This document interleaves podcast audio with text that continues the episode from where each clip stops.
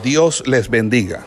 El Centro de Formación Ministerial El Goel le da a usted la más cordial bienvenida a este programa de licenciatura en teología. Hoy con la asignatura correspondiente a nuestro pensum académico.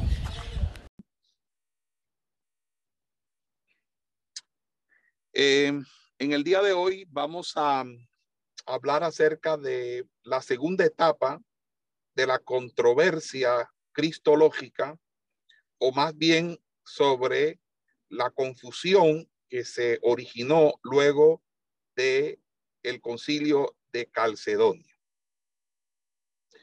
El concilio de Calcedonia, tal como hizo el concilio de Nicea, no puso fin a la controversia cristológica, como tampoco el concilio de Nicea puso fin a la controversia trinitaria. El concilio eh, de Calcedonia lo que acentuó más fueron las diferencias en cuanto a la concepción de la naturaleza o la usía de Cristo. Y en ese orden de ideas, eh, la definición y confusión entre usía e hipóstasis. Y allí es cuando nos damos cuenta que según la historia del cristianismo, algunos países específicos, algunas regiones territoriales específicas, fueron las que, que preponderantemente abundaron en las posiciones eutiquianas que ya hemos señalado anteriormente el eutiquianismo fue fuerte en Siria, en Palestina y en Egipto, mientras que Roma fueron fieles a la doctrina de Calcedón. Sin embargo, el proceso de desarrollo del dogma fue rápidamente pasando de oriente a occidente. Después del concilio de Calcedonia, a los adherentes de las doctrinas tanto de Cirilo y Eutico se les denominó monofisista. Monofisista porque mono viene de uno y fisis, naturaleza, de la una o de la única naturaleza. Porque admitían que, eh, que después de la unión, Cristo tenía una naturaleza compuesta, pero negaban que él tenía dos naturalezas distintas. Según ellos, dos naturalezas distintas necesariamente implicarían una dualidad de personas. Entonces hubo una lucha larga y bastante indecorosa entre los diferentes partidos, incluso dentro de los mismos monofisistas, no todos estaban de acuerdo, pues estaban divididos en diferentes grupos o sectas.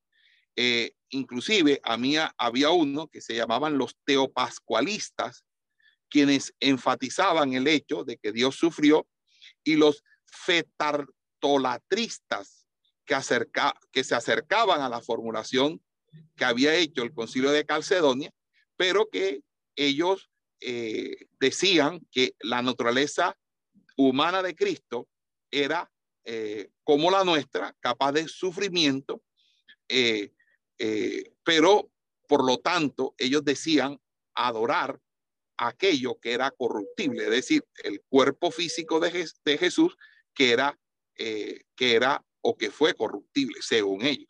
Y estaban los abstartodocetistas que eh, ellos tenían la tendencia o creían o eh, tenían que la naturaleza de, humana de Cristo no era consustancial con la nuestra, sino que fue dotada de atributos humanos, por lo tanto, sin pecado, imperecedera e incorruptible.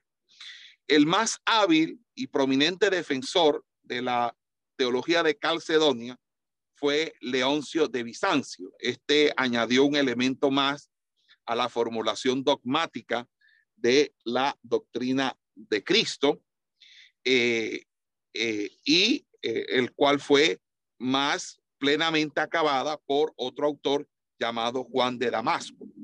El punto importante es este, que el rechazo a la doctrina nestoriana, al nestorianismo, podría conducir a la idea de una existencia independiente e impersonal de la naturaleza humana de Cristo. Entonces, esta idea era acta de ser favorecida por el uso de los términos anupostasis y anupastosía, anupostasía y anupostasis.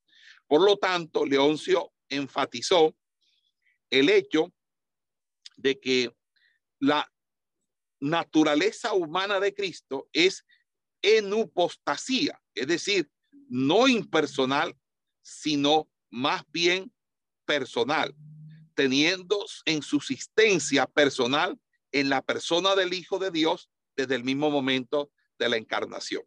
Pero fíjese que en el año 553, el emperador Justiniano convocó el, quinto concilio ecuménico en Constantinopla, que fue favorable a los monofisistas porque condenaron los escritos de Teodoro, pero fue desfavorable en tanto que anatemizó a aquellos que declaraban que el concilio de Calcedonia acreditó los mismos errores que condenó. Entonces, esto no satisfizo a los, monofisistas, sino más bien hizo que ellos terminaran separándose de la iglesia eh, de Roma, de la iglesia del imperio, y formar sus patriarcados, que son las iglesias ortodoxas griegas, rusas, etcétera, etcétera.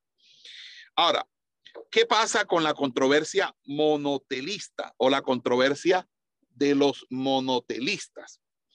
Eh, rápidamente llegó a ser evidente que el intento del concilio para resolver la controversia monofisista no restauró la armonía varias interrogantes vitales permanecían sin solución.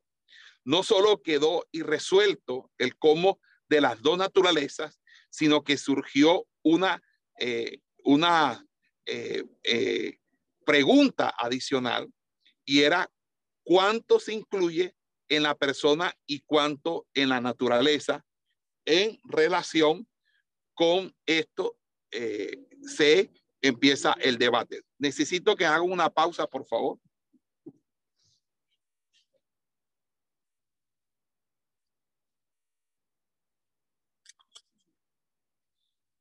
Eh, la pregunta eh, que se hace de cuánto se incluye en la persona y cuánto en la naturaleza hace surgir otra pregunta un poco más interesante y es si es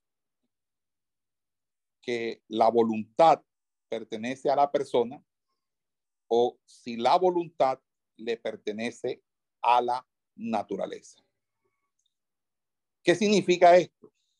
Que en vez de preguntarnos si Cristo tiene dos naturalezas, es preguntarnos si Cristo tiene una voluntad o dos voluntades una voluntad humana y una voluntad divina. Si decimos que solamente Él tiene una voluntad humana, entonces lo estamos diciendo para así eh, salvaguardar y proteger la verdadera humanidad de Cristo. Pero si decimos que por lo tanto solo tenía voluntad humana, entonces desmerita, demeritamos el carácter personal de la naturaleza divina de Cristo. Y viceversa, si decimos que la voluntad era de carácter divina, entonces demeritamos la humanidad de Cristo.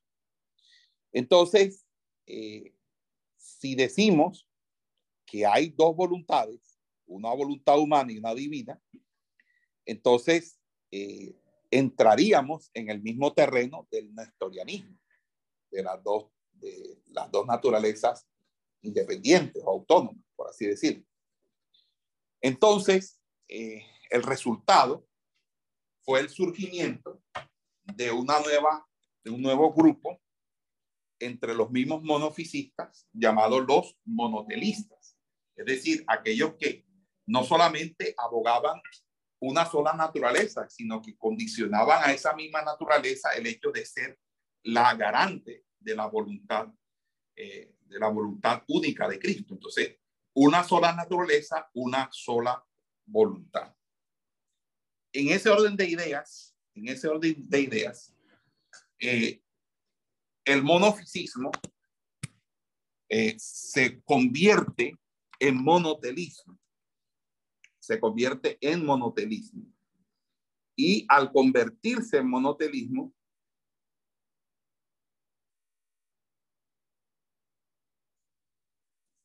entonces eh, allí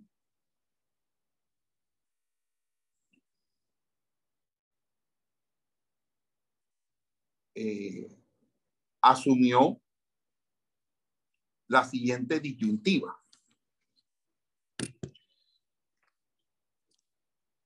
Si ellos partían el monofisismo de una persona, de la unidad de la persona, y afirmaban que no hay sino una sola voluntad en Cristo, entonces se podía decir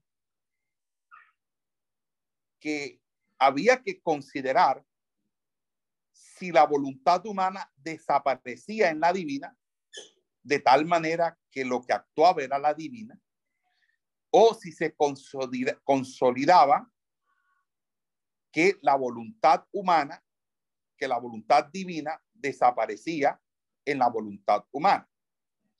Pero dado que no podríamos superponer la voluntad humana sobre la divina, por obvias razones, la disyuntiva eh, eh, se, se simplificaba no al choque entre voluntad humana y divina, sino más bien si la voluntad divina era no una voluntad netamente divina o 100% divina, sino que era una voluntad compuesta donde se fusionaba la voluntad divina como la humana para desarrollar así una tercera opción, una síntesis de las dos voluntades.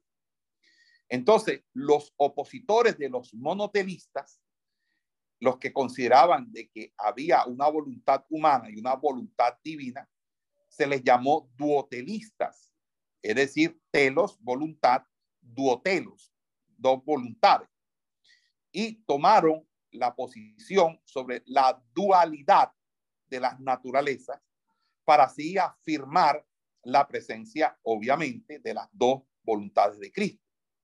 Sin embargo, ellos fueron acusados por los mismos monofisistas en que ellos estaban destruyendo la unidad de la vida personal de Cristo.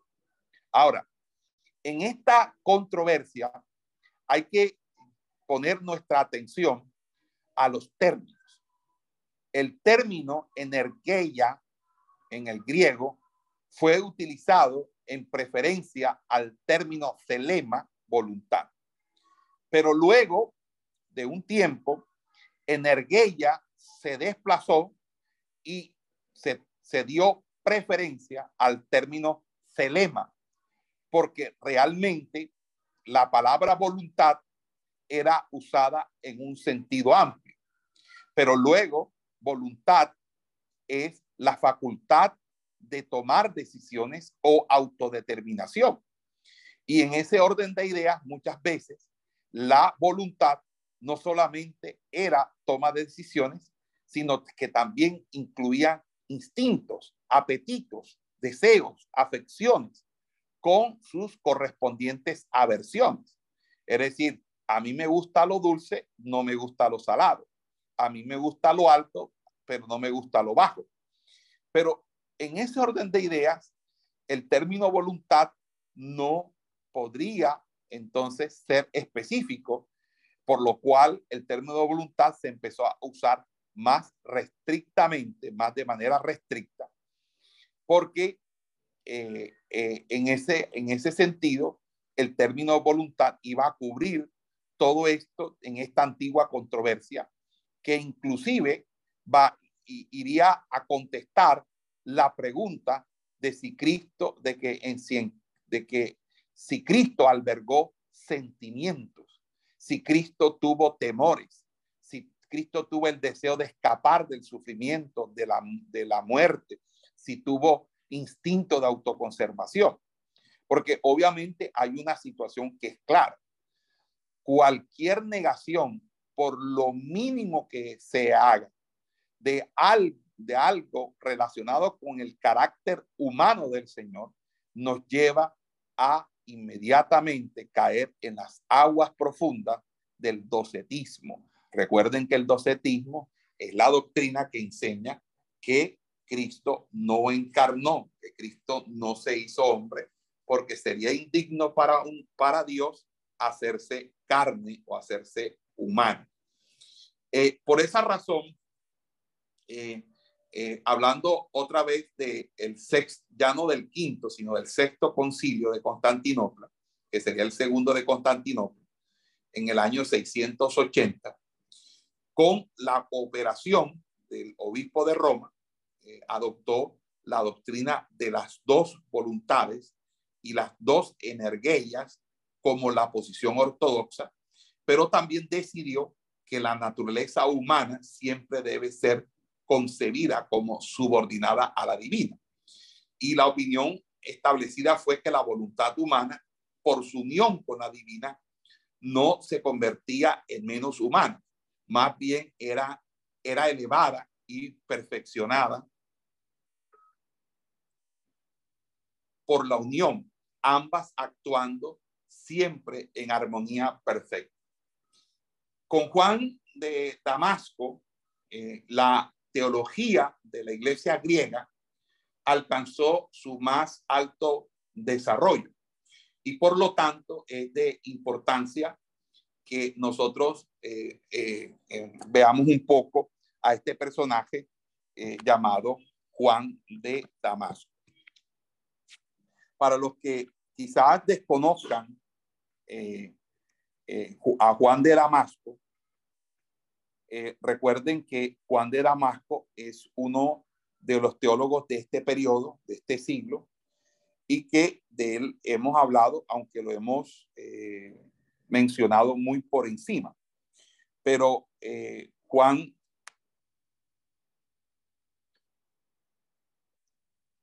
¿Sí me están escuchando?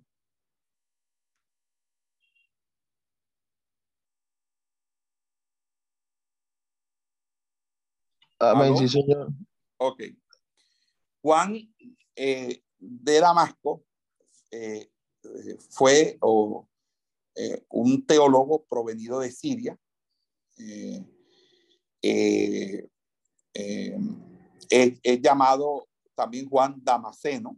Juan Damasceno es considerado doctor de la iglesia y él tuvo eh, eh, la creencia, o más bien manifestó, que la filosofía y las ciencias eran siervas de la teología y que eh, su misión consistía en contribuir a la comprensión de la verdad recibida a través de la revelación. Entonces, la fe es para Juan Damasceno el fundamento de la razón. Es decir, que era un fideísta. Eh, la obra principal de Juan Damasceno es un, texto llamado La Fuente del Conocimiento. Y allí él eh, desarrolla eh, un capítulo dedicado a la dialéctica, también a la física, a la moral y a la teología. Recuerden que ya para este momento la, la se estudiaba la física aristotélica, la moral platónica, la teología de las sagradas escrituras más la de los padres los padres apologistas y etcétera, la patrística, más la dialéctica. Eh, Juan de Damasceno o Juan de Damasco eh, es, eh, es alguien que eh, dijo que los fenómenos físicos debían ser mm, enseñados o, explicados por la razón. Y él es un crítico de las supersticiones. Eh, y él es contrario a la doctrina del animismo. Él dice que nadie debería pensar que los cielos y las, y las estrellas tienen alma, eh, porque son inanimados e insensibles. Él también es un opositor a la interpretación maniquea, ¿verdad? O sea, del dualismo maniqueo. Y obviamente, eh, eh, él es el que va a plantear que la naturaleza de un ente es la ley o la potencia que le confiere el mismo creador, según la cual el ente se mueve o no, a lo que él denominó principio de operación.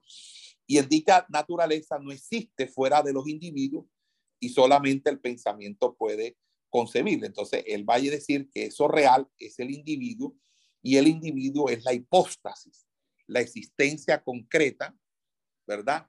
Eh, de la persona. Ahora, eh, em, la sustancia, la naturaleza, que es el elemento común, eh, solo se halla porque están incluidas en la subsistencia que la hipóstasis otorga. Es decir, él hace que todo subsista por la hipóstasis, incluyendo la naturaleza. Entonces, Juan Damasceno lleva al pensamiento hacia lo concreto, hacia la existencia, y con esto él trata de evitar el conceptualismo, es decir, la tendencia del, eh, del, del, del platonismo. Recuerden que para Platón los, las ideas son formas pre, previas a la realidad y que la realidad no es más que la conformación a través de los números y las figuras geométricas de el mundo suprasensible, que es el mundo de las ideas. Y obviamente también es eh, es una persona que eh, desarrolla el concepto eh, platónico y también el concepto, perdón, va en contra del concepto platónico, pero también del concepto peripatético. Recuerden que peripatético es, hace alusión a Aristóteles. Aristóteles es el peripatético. Eh, el peripatético es una forma de hablar de los seguidores del, del movimiento aristotélico, es decir, del aristotelismo o del neoaristotelismo. Entonces, eh, eh, para,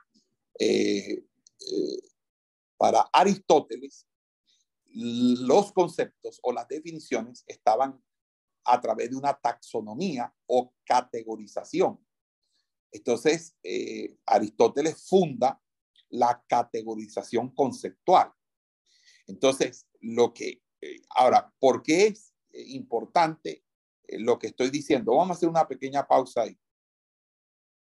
desde la caída, esa, esa angustia que pasó a ser parte constitutiva de la naturaleza humana, expresa el deseo natural de existir, pero también el, el terror frente a la muerte, a, el temor a la pérdida de la existencia.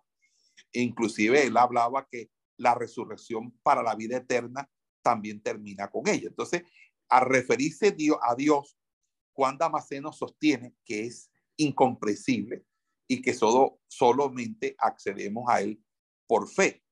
Entonces, eh, eh, y ojo con esto, él va a decir que Dios no es ninguno de los seres, porque eh, él afirma que él lo llena todo, pero no lo llena eh, desde un punto de vista eh, panteísta como sí lo hace el llamado texto pseudo Dionisio contemporáneo a él, sino eh, él va a sostener, para que no hayan equívocos, que Dios está más allá de toda sustancia y más allá del ser.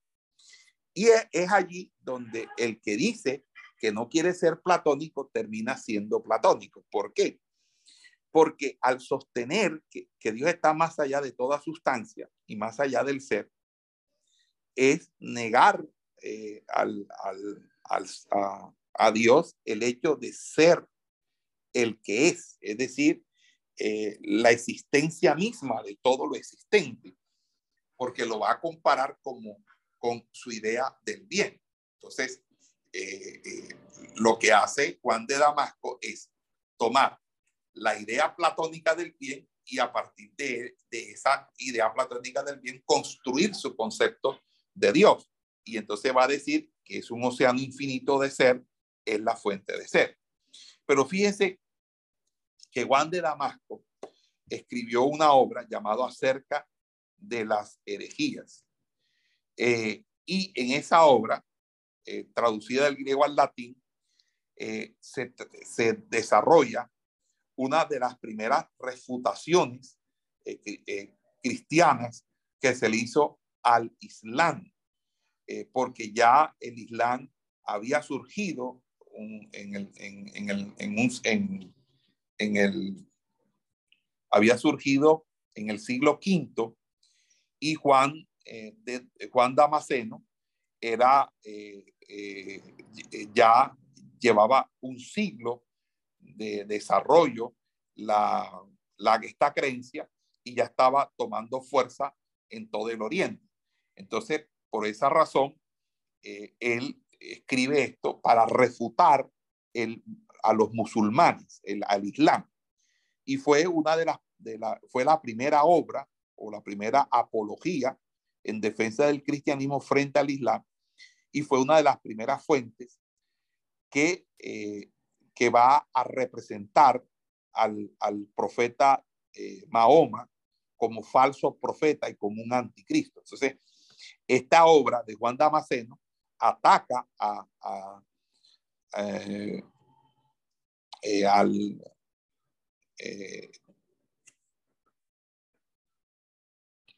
es, es, un, sí, un anticristo, básicamente.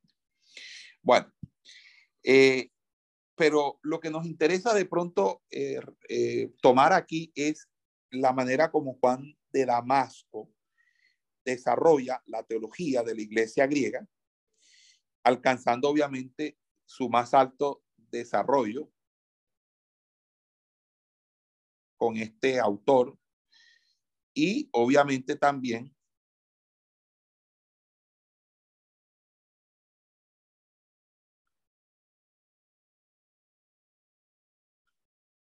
eh, con el punto eh, de que Juan de Damasceno realmente eh, termina siendo un, uno más de la fila de los que cerraron fila a favor de Platón, aunque él lo quiera negar.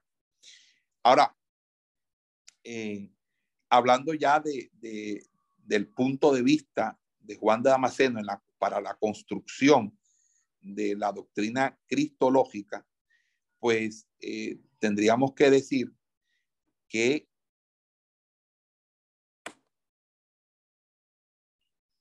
Juan eh, de Damasco o Damasceno, él lo dice o va a decir eh, que el Logos asumió la naturaleza humana y que además la naturaleza humana asumió al Logos.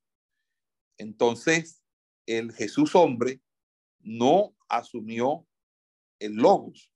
Eh, o sea, esto significa que el Logos, según Juan de Damasco, es la agencia formativa y controladora que asegura la unidad de las dos naturalezas. Entonces, si el lobo no asumió un individuo humano, tampoco la naturaleza humana en general, sino un potencial individual humano, una naturaleza humana aún no desarrollada en persona o hipóstasis. Entonces, por medio de la unión del logos eh, con este hombre potencial en el vientre de María, eh, adquirió la existencia individual. Y fíjense que según esta teoría, la naturaleza humana de Cristo no tiene propia personalidad independiente, no obstante tiene existencia, ¿verdad? Personal. Eh, y esa existencia personal lo logra en y por medio de el logos. No es no hipostática, sino más bien en hipostática. Juan de Damasco ilustra eh, la unión de las dos naturalezas en Cristo con la unión del cuerpo y el alma en el hombre. Y hay una existencia recíproca de lo divino y lo humano en Cristo. Eh, vamos a hacer una pequeña pausa.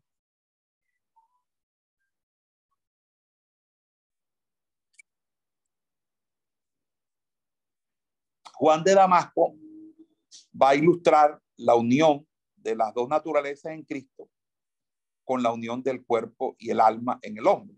Entonces hay una existencia recíproca de lo divino y lo humano en Cristo, una comunicación de atributos divinos a la naturaleza humana, de tal modo que esta última es deificada y podríamos decir también que Dios sufrió en la carne. De esta forma, eh, para Juan de Damasco, solamente la naturaleza humana es afectada y es por lo tanto puramente receptiva y pasiva. Por lo que para la iglesia, el Hijo de Dios, incluyendo su completa humanidad, es, es objeto de adoración. Entonces, eh, fíjense que aunque hay la tendencia de reducir la naturaleza humana de Jesús al nivel de un mero instrumento del logos, que es lo que está planteando Juan de Damasco, se admite que hay una cooperación de las dos naturalezas y que una sola persona actúa y desea en cada naturaleza. Entonces, aquí se considera que la voluntad pertenece a la naturaleza, pero Juan de Damasco va a afirmar que en Cristo la voluntad humana se ha convertido en la voluntad del Dios encarnado. A mí particularmente esa teología Juan de Damasco no me parece. Además que es la cristología oriental. Frente a la temática de la cristología oriental, obviamente tenemos la teología, la cristología de la teología occidental o de la iglesia occidental. Y es que la iglesia de Occidente siempre permaneció comparativamente poco afectada cuando se dictaban este, o se desarrollaban este tipo de controversias eh, porque para la mente eh, occidental, eh, que no estuvo familiarizada o no estuvo suficientemente familiarizada con esta clase de distinciones filosóficas, de distinciones muy finas, delicadas, entonces tenemos que entender que para tomar parte activa en la discusión de asuntos que eran tan profundos y sutiles, ellos entonces preferían eh, ser más prácticos y tratar de mantener la unidad y no entrar a, polemizar sobre asuntos que muchas veces eran más lo, que eran misterios que otra cosa. Entonces, eh, fíjese eh, que dentro de la teología occidental, sin embargo, se desarrolló nuevamente la controversia adopcionista. Y esa apareció en España en los siglos séptimo y octavo. Y el término adopción era ya familiar en España, porque para, para, para el año 675 después de Cristo se desarrolló un concilio en Toledo que declaró que, que Cristo era el Hijo de Dios por naturaleza y no por adopción. Entonces, el verdadero promotor de la doctrina adopcionista fue Félix, un obispo de Urgel, que decía que a su naturaleza divina, eh, el logo, es decir, el logo, consideraba a Cristo como el unigénito, hijo de Dios en el sentido natural, pero en su humanidad Cristo era hijo de Dios por adopción. Entonces, al mismo tiempo, eh, este autor buscó eh, eh, preservar la unidad de la persona, enfatizando el hecho de que desde el momento de su concepción, el Hijo del Hombre fue absorbido en la unidad de la persona del Hijo de Dios. Y, esta teoría distingue entre filiación natural y adoptiva. Y la primera es aplicable a la divinidad y la segunda es aplicable a la humanidad de Cristo. Básicamente, eso es lo que eh, hasta el día de hoy hemos eh, visto y es este tipo de controversia entre los monofisistas y los, y los duoficistas. ¿Ok? Ahora, ¿cuáles eran los argumentos eh, de Félix y los seguidores? El primer argumento que ellos esgrimían era que la distinción de dos naturalezas en Cristo, las cuales, según, eh, eh, según ellos, implicaba una distinción entre dos maneras de ser hijos. También habla de pasajes de la escritura que hablan de Cristo en tanto hombre como eh, Dios mío, como inferior al Padre. Y el hecho eh, de que los creyentes son hijos de Dios por adopción y son también llamados hermanos de Cristo. Entonces, estos eran los argumentos básicamente. Eh, vamos a darle un ciclo a las preguntas y con esto termino Juan de Damasceno y su doctrina acerca de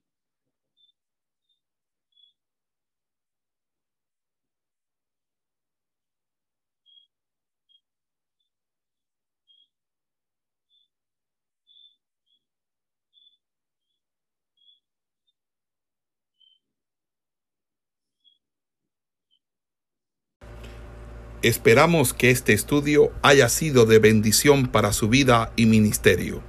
A Dios sea la gloria. Este es el Ministerio El Goel, vidas transformadas para cumplir el propósito de Dios.